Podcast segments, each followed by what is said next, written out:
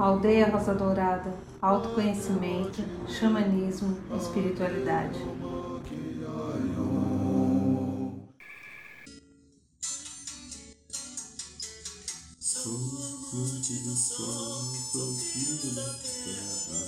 Boa noite, São Paulo. Boa noite, Brasil. Boa noite, Mãe Terra. Boa noite, Universo. Boa noite, meu amigo, minha amiga, você que está aqui conosco hoje. Eu agradeço, abençoo você que está ao vivo aqui nos canais do YouTube, do Instagram e Spotify, ou que está vendo a reprodução desse programa nesses canais, principalmente nos vídeos do YouTube. Sejam todos muito bem-vindos, agradeço a vossa presença o vosso carinho que nos incentiva a continuar fazendo esse trabalho. Este aqui é o programa da aldeia e mais um programa nós estamos aqui nesse dia, nessa segunda-feira, dia do segundo raio, raio dourado, do amor e sabedoria. E eu peço a você, nesse momento, dá uma fechadinha nos seus olhos agora. Inspire devagar e profundamente. Inspire devagar e profundamente. Vá entrando em contato com seu ser divino no seu coração. Vá percebendo a essência da criação bendita aí no seu coração. E no seu coração você entra em contato com seu eu superior, com seu eu crístico a divina presença da sua divindade. Vá sentindo essa misericórdia em você. E através do seu coração, vamos nos ligar com a energia do segundo raio, raio dourado, amor, sabedoria, que é o raio que dirige as segundas-feiras, pedindo ao querido Mestre Confúcio, aos queridos arcanjos Fiel e Constância, que nos abençoe. Que ilumine o nosso coração com o raio dourado amor sabedoria, que ele tenha a sabedoria necessária, o discernimento para nos ajudar a curar das nossas ilusões. Ilusões que tanto machucam a nossa vida e nos tiram daquilo que eu sou, um ser divino vivendo uma experiência humana. Inspire devagar e profundo, se preencha dessa energia sagrada.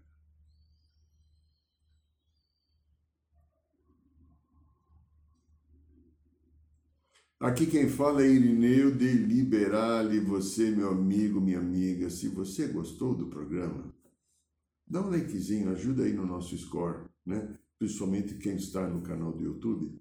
Dá um likezinho, ajuda a gente a ter um score um pouquinho melhor. É um trabalho nosso de formiguinha que a gente vai colocando uma folhinha, um galinho, não chega nem a ser um tijolinho, mas vamos caminhando porque a gente tem um propósito maior e em um determinado momento esse propósito maior se espalha e atinge um número maior de pessoas. Muito bem, minha querida, meu querido. Então você dá um like. Se você tiver interesse agora nesse próximo sábado, que é dia 25, se você quiser estar participando do ritual da ayahuasca lá em Araçariguama, lá no Recanto Rosa Dourada, ainda nós temos algumas quatro vagas. É só você terminar o programa aí, manda um e-mail para a gente, aí no site da aldeia você vê o e-mail, e faça a sua inscrição e você vai estar conosco. No mês que vem, mês que vem é julho, eu, tenho, eu erro toda hora as datas, mas eu acredito que é dia 23 e 24 de julho, que é um sábado e domingo, é o terceiro final de semana, 23 e 24 de julho, nós vamos estar fazendo o curso de Reiki, Sistema Mikao Sui, né? Nível 1 e nível 2. Então, se você tiver interesse em participar de um dia de muita paz, muita paz, muito encontro com a verdade da alma, com o seu superior e principalmente com a sagrada, bendita energia do reiki que será ancorada nas suas mãos. Venha conosco, eu tenho certeza, você vai gostar, você vai é, usar o reiki para o resto da sua vida. Muito bem, meus queridos, então estamos aqui em mais um programa da aldeia. Uma pergunta interessante que me veio aqui, né? Estava né, recolhendo fragmentos nas mudanças que eu fiz agora de consultório, de coisas antigas, e veio uma coisa aqui de que eu tratei num dos cursos sagrado masculino e sagrado feminino que a gente fez há uns seis, sete anos atrás, a chamada minfobia. Você tem minfobia? Minfobia? É, minfobia. Interessante.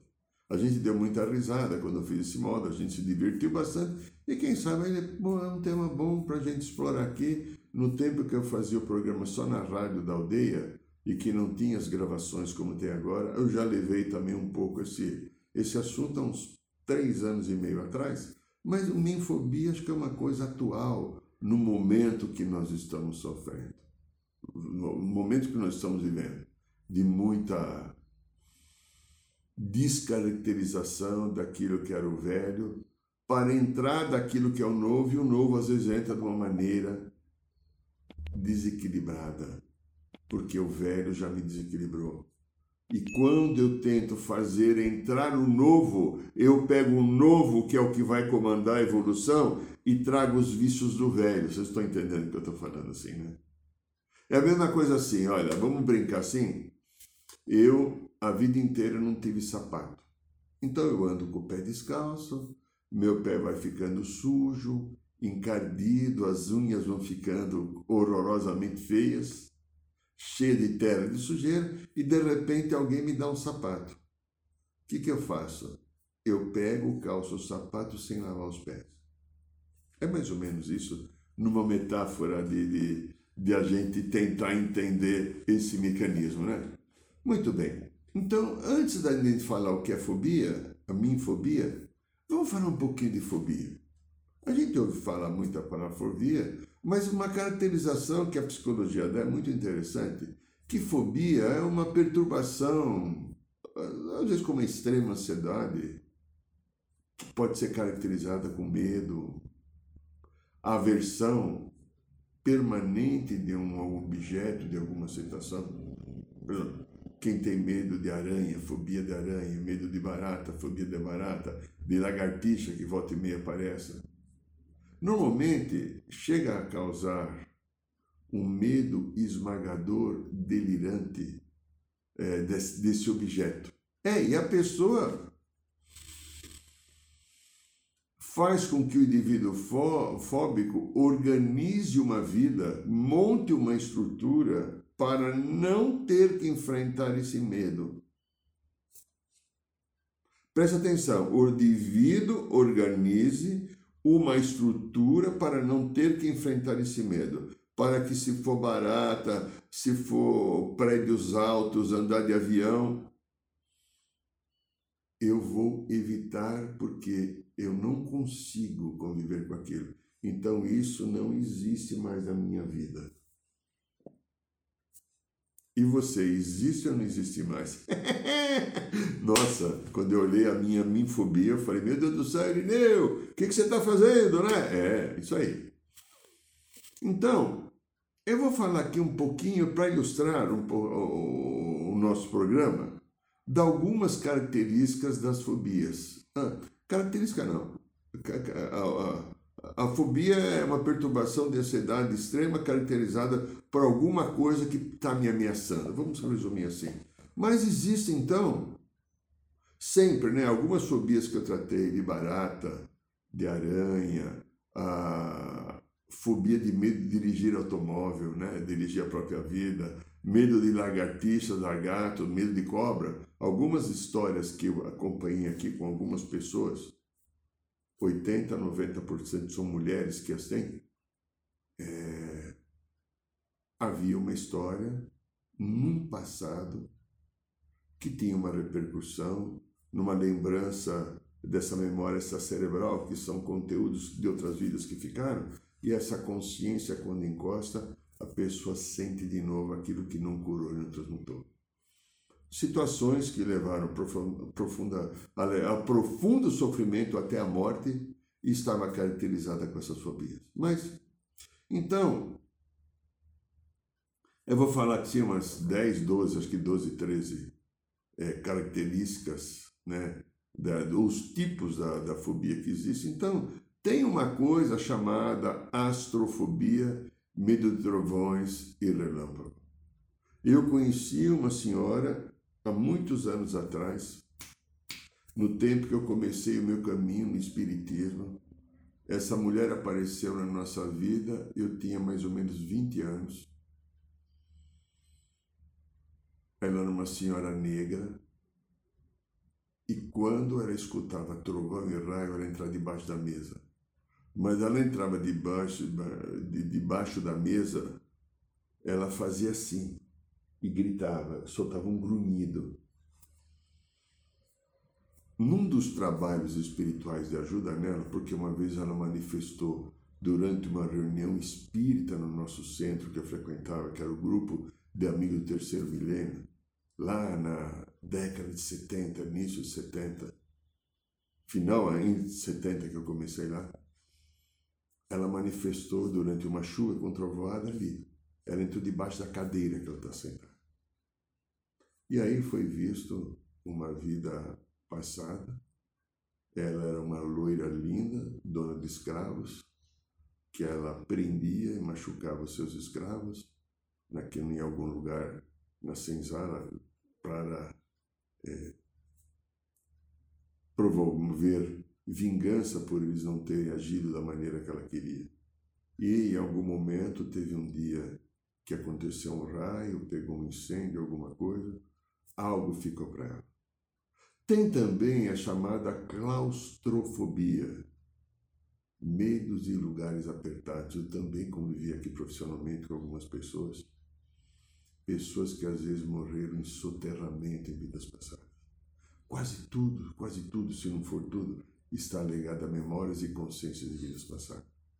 Tem então a brontofobia, medo de tempestades. uma vez, uma paciente aqui que eu atendi, uma mulher muito inteligente, culta, nível superior, que viveu a vida profissional dela com muita largueza, já estava se aposentando no momento que ela me procurou, há uns 15 anos atrás, ela tinha a brontofobia. E nós fizemos uma regressão e nós vimos é, um, desencarne dela no tempo da Atlântida, quando deu o dilúvio universal há mais de 12 mil anos. Tem também autofobia. Essa daqui é complicada. Homens e mulheres vivem um processo muito complicado e delirante chamado autofobia, que são pessoas que não conseguem ficar consigo preciso estar com alguém, preciso estar beijando alguém, precisa transando com alguém, precisa ter um corpo para tocar, um corpo para ser tocado, e não consegue se tocar. Se tocar, eu não digo a nível sexual, eu digo emocional. É complicado isso. É muito complicado. Pessoas que saem de si, não se olham e preciso ter alguém para proteger, para ser protegida, para tocar, para manipular, porque eu não consigo eu tenho acho que uma versão, eu vou inventar a palavra versão fobia, né? É, vamos ver se é, tá. Ai, ai, ai, ai, ai, o gamofobia é muito interessante. Gamofobia é medo de casamento. mais nos homens, mas hoje em algumas mulheres. Tá. Quero um parceiro? Quero fazer meu sexo gostoso? Mas não quero compromisso de casamento. Algumas falam assim, elas justificam assim, eu não quero ficar lavando cueca de ninguém. Não é porque não tem nada a ver com a cueca. Tem normalmente nessas pessoas, mulheres que aqui eu encontrei, já falo dos homens que eu encontrei com a, dema, com a gamofobia, que é o medo do casamento, quase que sempre são consciências masculinas de outras vidas que viveram durante muito tempo uma certa libertação, uma certa liberdade, ou até libertinagem em alguns casos, né? sem julgar, eram padrões da cultura, da sociedade que era imposta. E agora, quando eu, te, eu nasço como uma mulher para tentar ter um pouco mais de ordem e disciplina e acolher um parceiro para que isso a gente construa uma relação, ainda não consigo. Aquele, não estou falando de nada de homossexualidade, não são mulheres mesmo que vivem sua vida afetiva, heterossexual feminina, mas que não estão disponíveis para constituir um lar, porque elas vão ter que sair daquela sensação de ter liberdade e não poder ser impedido pelo outro, no caso um homem, como foi feito no tempo que era um homem recentemente e que se achavam no direito de fazer qualquer coisa. Homens que também que não querem se comprometer. São eternas crianças. Esse homem que não quer se comprometer, eu vou falar uma coisa assim um pouco complicada aqui. Ele tem o maior problema que existe na humanidade. Ele teve mãe. é, tem um valor cultural que foi passado, social, emocional, normalmente pela sua mamãe. E esse homem é um eterno criança, né? um eterno poeres. Não quer assumir um compromisso de compartilhar uma vida de trazer alguma coisa para uma construção. A mulher é um objeto de uso como a mãe dele foi para ele. Então eu vou usar a mulher o tempo inteiro e daqui a pouco eu saio correndo. Aí tem aquela coisa chamada aracnofobia, né, que tem até mulheres amigas, tem homem também, mas é que a mulher ela é mais expressiva nas suas emoções o homem fala assim, e a mulher fala assim, ah, né? É diferente a manifestação do masculino e feminino. Então, são os medos de aranhas. Segundo o Dr. Freud, quem tem medo de aranha e lagartixa, tem, o Dr. Freud falava do, do processo de alguma trava da sexualidade. Também pode estar ligado é, algum susto, alguma coisa, né? Como eu vi uma paciente que eu atendi há muitos anos atrás, que ela tinha medo de baratas. E de repente, quando nós fizemos regressão de memória, naquele tempo eu fazia muito, hoje raramente eu faço, não há necessidade mais, mas naquele tempo eu não tinha entrado no xamanismo na minha vida. E essa mulher, que quase derrubou um bebê pequenininho de quatro meses e meio no chão, porque apareceu uma barata voadora, soltou o susto que levou, ela falou, ela chorava aqui no consultório, quase matei minha, minha filha.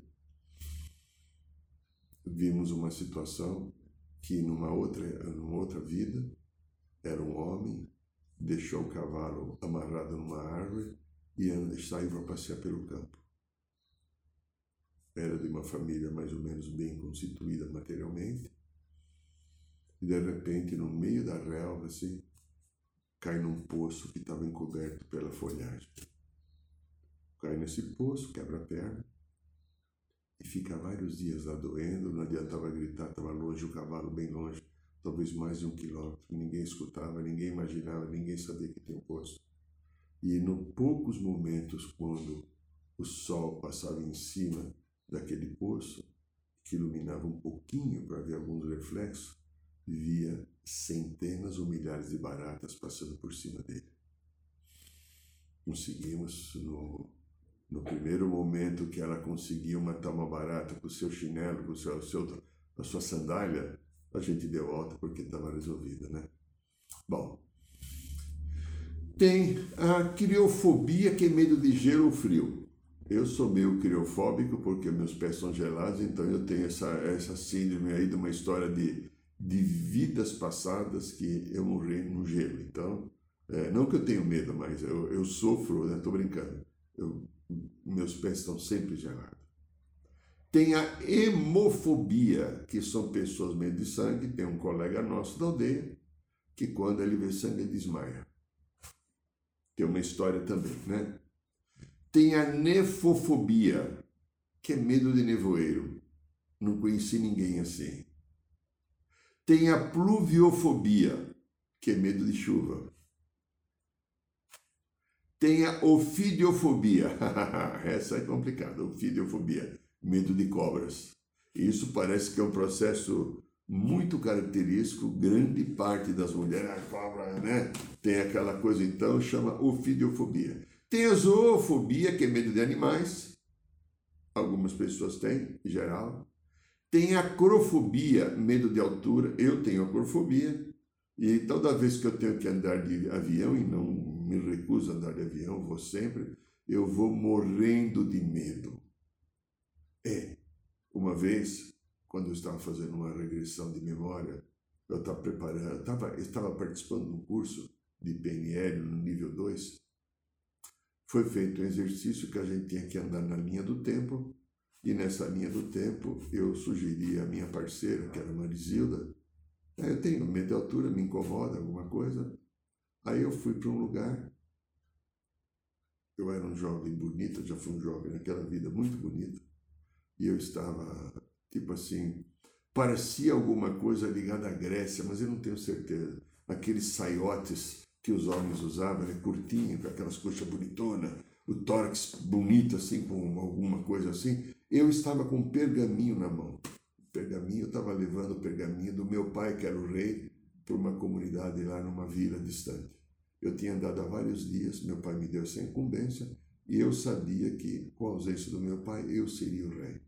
Aí, quando eu cheguei em cima de um barranco alto, eu olhei lá embaixo, de uns 500 metros. Eu vi a vila lá embaixo com pequenos casebres e sinais de fumaça. Eu tinha que levar aquela ordem do meu pai rei para alguma coisa lá. E de repente eu estava ali em cima olhando, lá do barranco, aonde eu vou descer para chegar lá embaixo. Chega alguém e me empurra. Quem me empurrou era um irmão meu daquela vida, que era o segundo da sucessão, ele me empurrando. Com a morte do meu pai, ele virou rei. Algum processo kármico. Tá. Sabe que o problema é o medo que eu tenho de altura até hoje. Naquele momento, está bem melhor hoje depois desse trabalho. Naquele momento, quando eu fui caindo daquela altura de uns 500 metros e batendo meu corpo na encosta, eu não desprendi do corpo, talvez fosse muito apegado. Eu já teria que ter saído. Eu não desprendi. Eu fui batendo até chegar lá embaixo. Cristalizou, então, um medo de altura, que com altura pode acontecer alguma coisa ruim comigo. Veja se você tem medo de altura. Tem a hidrofobia, que é medo de água. Eu também sou meio hidrofóbico, né? Então, a piscina eu entro até o umbigo, o mar eu entro até o joelho, né? né? Eu sou hidrofóbico, né? Tá? Tem a nictofobia, medo da noite. Ah, tem pessoas que têm. Tem aerofobia, medo de voar. Uma fobia que apareceu recentemente, eu lembro a primeira vez que apareceu aqui no consultório, era novo. Eu acho que foi 1990, 93 ou 94. Síndrome do pânico. Até então apareceu uma pessoa aqui, um psiquiatra mandou me procurar com síndrome do pânico. Eu não entendia nada. Eu saí, fui procurar, eu fui fazer um curso na Sociedade Brasileira eh, de Medicina Antroposófica. Eu fui buscar um psiquiatra para pagar uma consulta para ele, para ele me orientar, porque eu nunca tinha visto síndrome do pânico, era uma doença nova e que agora cresceu. A síndrome do pânico é uma condição associada a crises é, repentinas de ansiedade, uma ansiedade aguda muito forte, que é paralisante marcadas por muito medo e desespero e que trazem junto alguns sintomas, sintomas físicos e emocionais aterrorizantes. Acompanhei um caso aqui, principalmente, teve vários, mas um que eu acompanhei, uma paciente, morreu sexo feminino, que ela ficou mais de 20 anos no consultório. Não fez terapia 20 anos. Ela chegou a ficar um momento 4, 5 anos longe daqui, mas depois ela voltava. Foram seis vidas, idas e vindas, né? Seis vezes, até que nós demos alta para ela. Ela tinha sido no pânico. Ela entrou primeiro aqui, ela ficava paralisada, não conseguia nem falar. Medo de viver, medo de tudo. O que é uma síndrome do pânico? São memórias de vidas passadas que encostam na pessoa, de algo que aconteceu. A pessoa sente todo o medo de que alguma coisa muito ruim irá acontecer. E por causa desse medo de algo muito ruim, paraliso a vida e eu não tenho aviso. Não é frescura, tá? Não é frescura, é uma doença emocional que está ligada a memórias ou consciência de vidas passadas que encostam. E se a pessoa não tem a estrutura, o hábito de ficar em seu centro, no seu centramento, ela vai repetir aquela história do passado. Se ela tiver força de coragem, força de caráter e falar: eu comando a minha vida agora, eu faço a minha escolha, ela sai facilmente disso. Mas nós não fomos educados, orientados para isso.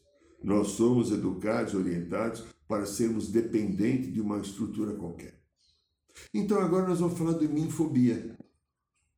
É, minfobia. Ah, o querido Milor Fernandes, que foi um desenhista caracter, nossa, é, car, car, não, em, em, agora foi legal agora, né? Fugiu mesmo, né? Um cartunista, nossa, que coisa. O Milor Fernandes, que foi um cartunista muito famoso na minha juventude, que participou também daquele jornal na década de 60 chamado Pasquim, que era aquele jornal de gozação, de crítica, principalmente a ditadura que existia no Brasil, né? E ele tinha aquela. Depois ele teve uma página final na revista Veja durante mais de 20 anos, né? Que era a página do Milor, lá não lembro como é que chamava. O Milor, o Milor Fernandes, né? Ele escreveu uma coisa assim: Eu sofro de minfobia. Tenho medo de mim mesmo, mas me enfrento todos os dias. Milor Fernandes. Minfobia é caracterizada na psicologia é o medo de ser de um jeito, o medo de ser diferente, o medo de se impor. Olha só a característica da minfobia. Medo de ser de um jeito. Vamos supor assim: eu sou gay, medo de ser gay. É, eu sou diferente, é, eu tenho uma cor de pele diferente, ou a minha sobrancelha nasceu aqui. Medo de impor ou dizer não. De repente alguém me rejeita. Medo de escolher o próprio caminho.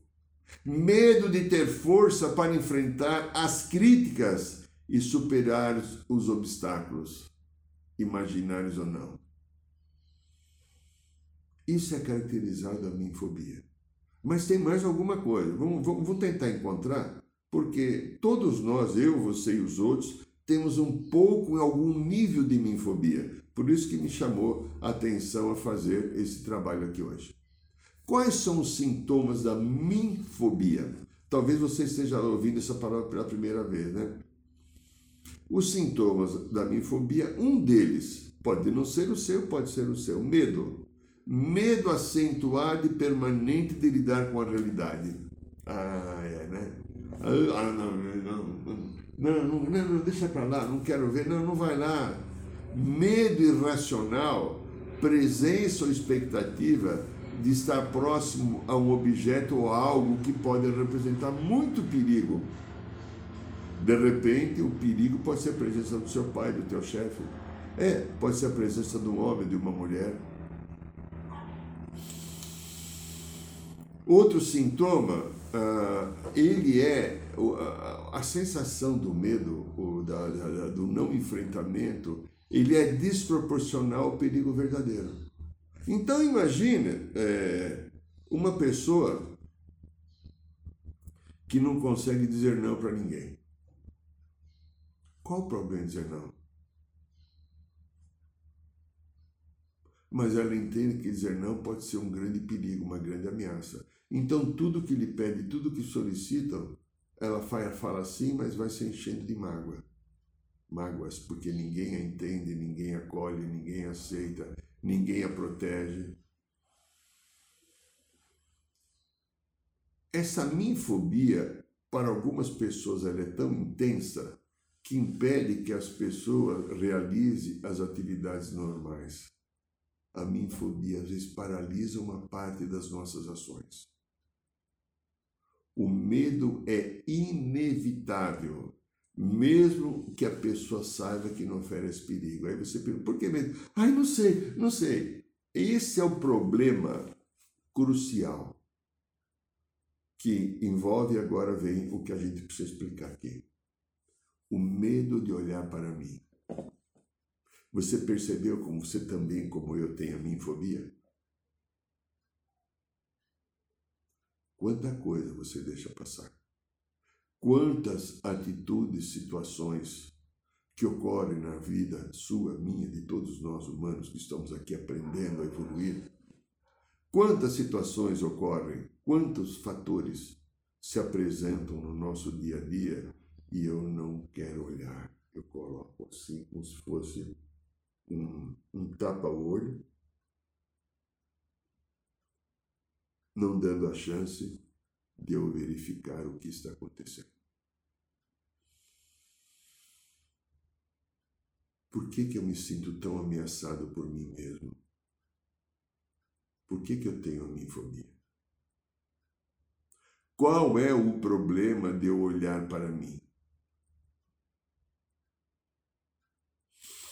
Eu, vejo, eu tenho algumas sugestões aqui que eu gostaria de dividir, que, que eu tento fazer para mim, porque a vida inteira eu busco olhar para mim, eu acho que eu não li tudo ainda, né? Com certeza, tenho certeza que não li. Tem uns pedaços meus que ainda me traem. Por mais que eu esteja focado em me conhecer, tem hora que eu falo, putz, isso eu não vi ainda, Cacildes.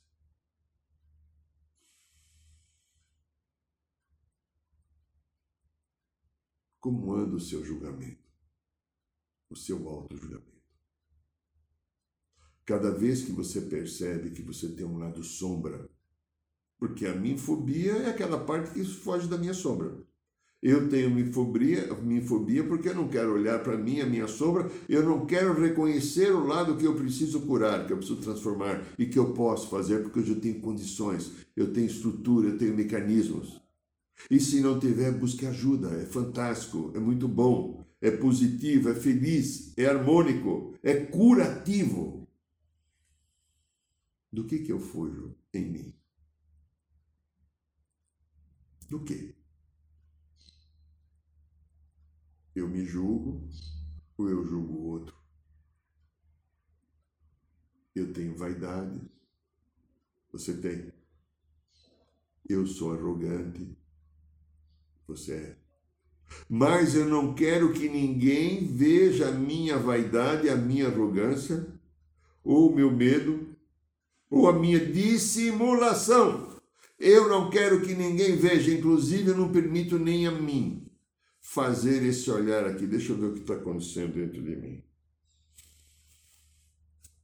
Quando eu realizo esse padrão, ou quando eu mantenho, perdão, mantenho esse padrão, o que, que acontece comigo? Eu estou preso na minha fobia. Quantas coisas mais a minha fobia pode tirar de mim? Que principalmente o medo de olhar para mim.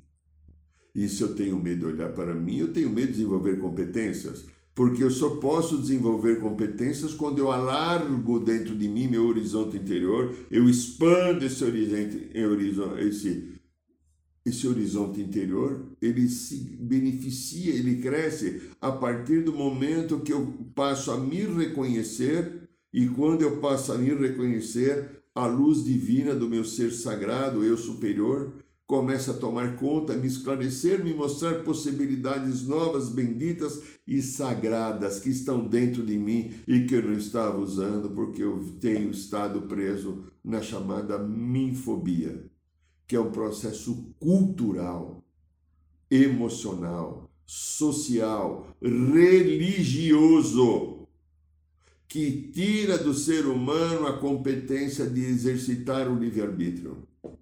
Quem tem mifobia não exercita o livre-arbítrio porque está amarrado e preso em alguma coisa que não consegue sair mas que pode sair com um desejo sincero e humildade para enfrentar, sem julgamento, o que acontece comigo, o que é que me dói, o que é que me pega, o que é que me tira do centro, o que promove o meu desequilíbrio, qual é o mecanismo, o que tem aí.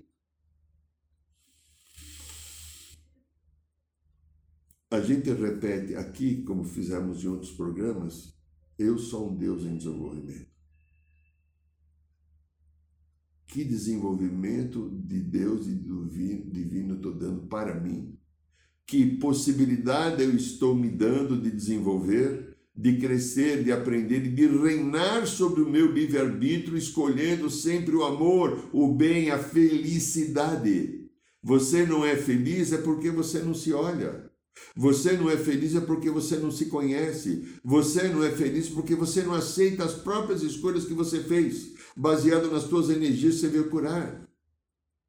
A felicidade não se compra em mercado. A felicidade não é porque eu tive um gostoso orgasmo. A felicidade é porque eu conquistei aquele homem, aquela mulher legal para mim. A felicidade é um estado interior permanente de ligação com o seu ir divino através do seu coração para você montar a sua estrutura e seguir o seu caminho de crescimento rumo, rumo à luz divina e sagrada que nos aguarda. Como é que eu me coloco? Como é que eu me posto? Como é que eu olho para mim? Se eu tenho medo de olhar para mim, olhar os sentimentos. E a coisa mais comum que eu escuto na minha vida, do trabalho que eu realizo na aldeia, dos vários cursos, ou aqui no consultório, por que, que você sente isso? Ah, não sei. Não sei quer dizer não quero olhar. Não faz mais isso com você, minha linda, meu lindo. Você tem que evoluir, você tem que crescer, você tem que desenvolver a sua competência, você tem que estar desenvolvendo cada vez mais o seu poder de escolha para subir para a sua luz divina do seu espírito que está aqui te aguardando, nos aguardando o nosso espírito, e eu estou aqui preso numa personalidade boba, pequena, medíocre às vezes, de, de, egoísta, de que quer esconder, que quer manipular, que quer dissimular e não quer olhar a verdade da luz do Espírito que está irradiando, dizendo: se liberte. Chegou o momento dessa profunda libertação. Tudo é uma questão de escolha. E a dica que eu dou, que eu dou para mim, dou para você, a mesma dica. Acolha a tua minfobia e escolha outros caminhos que poderão ser verdadeiros e mais felizes. Este é o programa da aldeia, esta é a Rádio Aldeia. Meu amigo, minha amiga, olha, se você quiser ainda dá tempo, nesse próximo sábado agora, que é o último do mês de junho, vamos ter mais um ritual da ayahuasca, cura libertação da ayahuasca lá em Araçariguama. Se você quiser, manda um e-mail amanhã, que ainda eh, nessa terça-feira a gente consegue te inscrever. Temos algumas vagas ainda, legal. No, no mês que vem, dia 23 e 24 de julho, mês 7, sábado e domingo, nós vamos ter mais um curso de Reiki nível 1, nível 2, Sistema Mikao Sui. É um dia de muita paz, de muita luz, de muita harmonia, e se você quiser estar conosco, serão muito bem-vindos.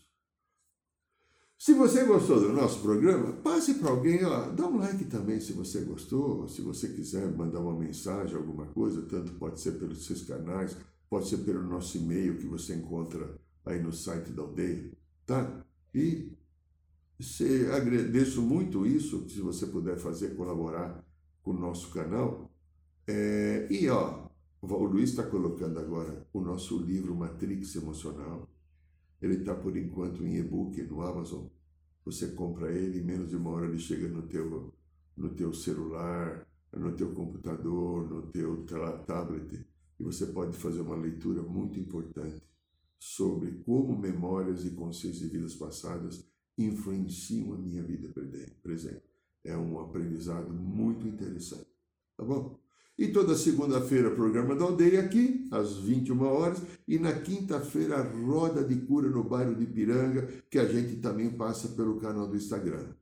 E se você quiser estar ao vivo lá, é uma alegria e um prazer para nós. E eu quero agradecer mais uma vez a sua presença, eu quero agradecer o seu carinho e desejo que a tua semana seja de paz, de harmonia, de luz e de libertação da mãefobia, da mãefobia, da minfobia. Boa noite, São Paulo, boa noite, Brasil, boa noite, Mãe Terra, boa noite, Universo. Arro!